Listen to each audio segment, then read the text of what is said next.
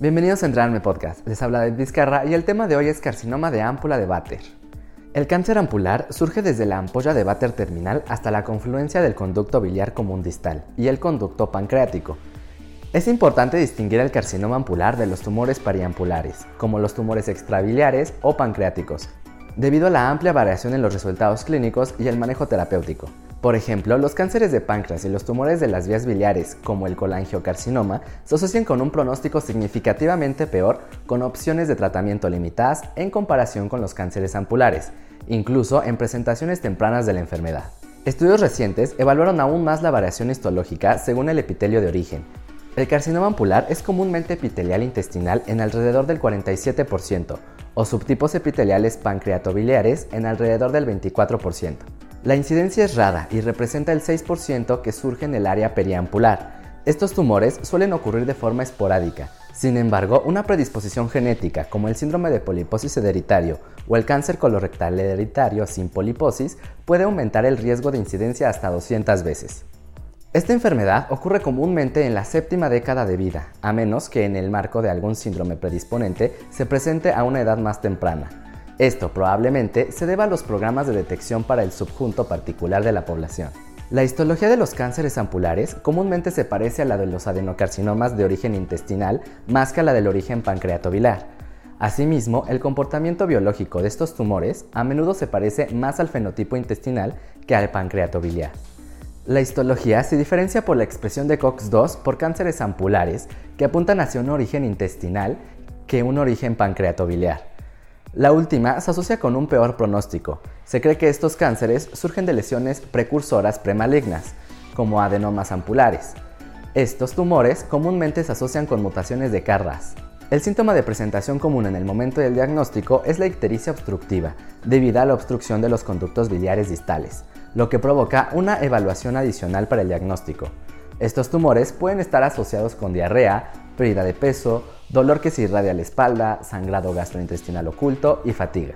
A menudo, la diferenciación clara de los cánceres ampulares primarios de otras neoplasias malignas periambulares, como las que surgen en el páncreas, el conducto biliar o el intestino, es un desafío en el momento de la evaluación diagnóstica.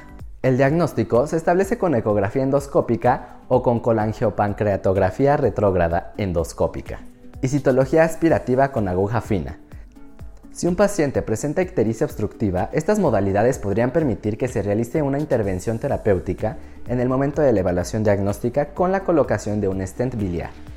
Como la mayoría de los pacientes se someten a cirugía, se prefieren los stents plásticos temporales a los stents metálicos.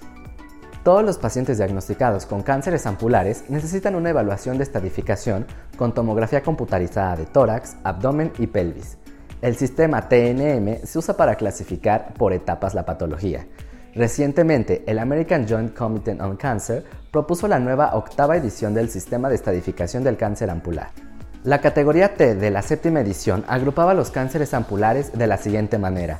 T1, tumor limitado de la ámpula de Bater o el esfínter de Oddi. T2, el tumor invade la pared duodenal. T3, el tumor invade el páncreas, y T4, el tumor invade los tejidos blandos peripancreáticos u otros órganos o estructuras adyacentes distintos del páncreas. La categoría N se clasificó como lo siguiente. N0 sin metástasis en los ganglios linfáticos regionales y N1 metástasis en los ganglios linfáticos regionales. La categoría T de la octava edición se establece de la siguiente manera. T1 se dividió en T1A, limitando el esfínter de Oddi, y T1B, invasión de la submucosa duodenal.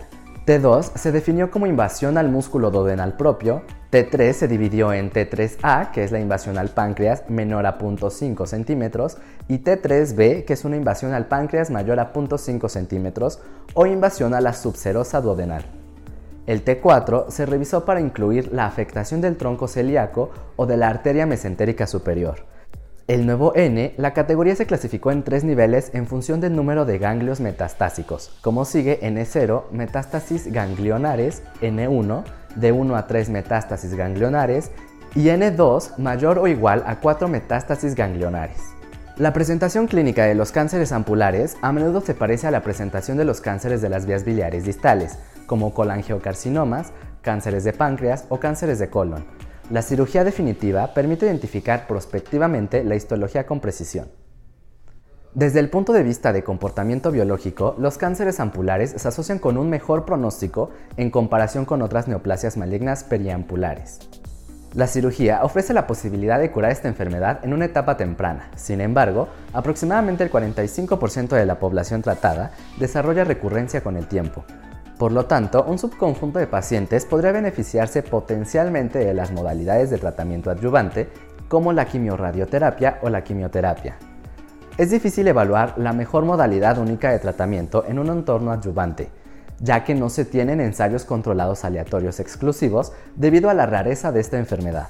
La evidencia del beneficio se deriva de datos retrospectivos o series combinados de datos aleatorios cuando estos tumores se trataron junto con otros cánceres periampulares.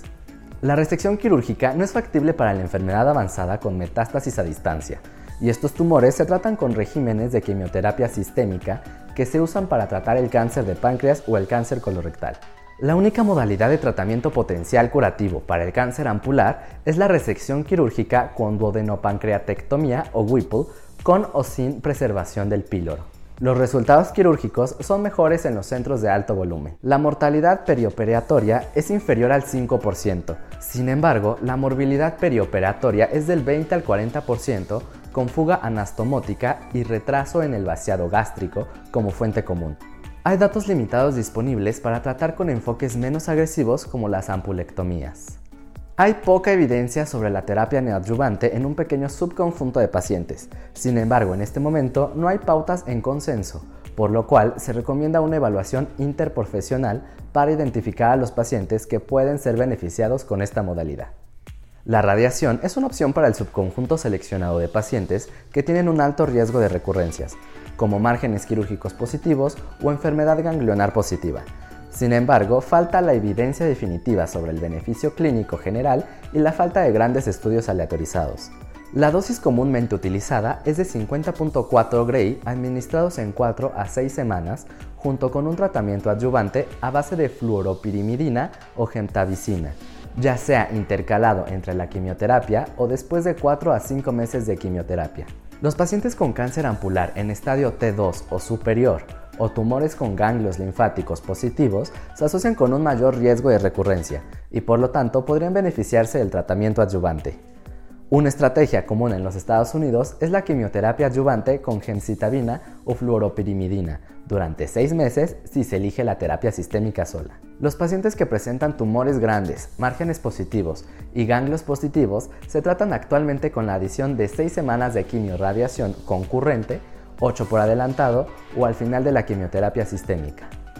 No existen directrices específicas para la vigilancia posterior al tratamiento, Muchos oncólogos siguen a los pacientes cada 3 a 6 meses por el alto riesgo de recurrencia del paciente durante aproximadamente 5 años.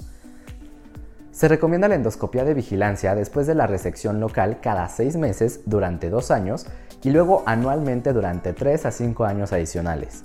La utilidad de las tomografías computarizadas frecuentes para la vigilancia es menos clara. El resultado pronóstico depende de la extensión de la invasión local, el estado de los márgenes quirúrgicos después de la cirugía definitiva y la presencia de metástasis ganglionar. La positividad de los ganglios es un factor clave para determinar el pronóstico general. La tasa de supervivencia a 5 años oscila entre el 70 y el 80% para la enfermedad con ganglios negativos en comparación con el 20 y el 50% para la enfermedad con ganglios positivos. Recientemente ha surgido el papel del fenotipo histológico con algunos datos que indican un mal pronóstico asociado a la histopatología pancreatobiliar en comparación con el tipo intestinal. Con esto terminamos el repaso a carcinoma de ámpula de Batter. Les habla David Vizcarra para entrar en el podcast. Nos escuchamos en el siguiente tema.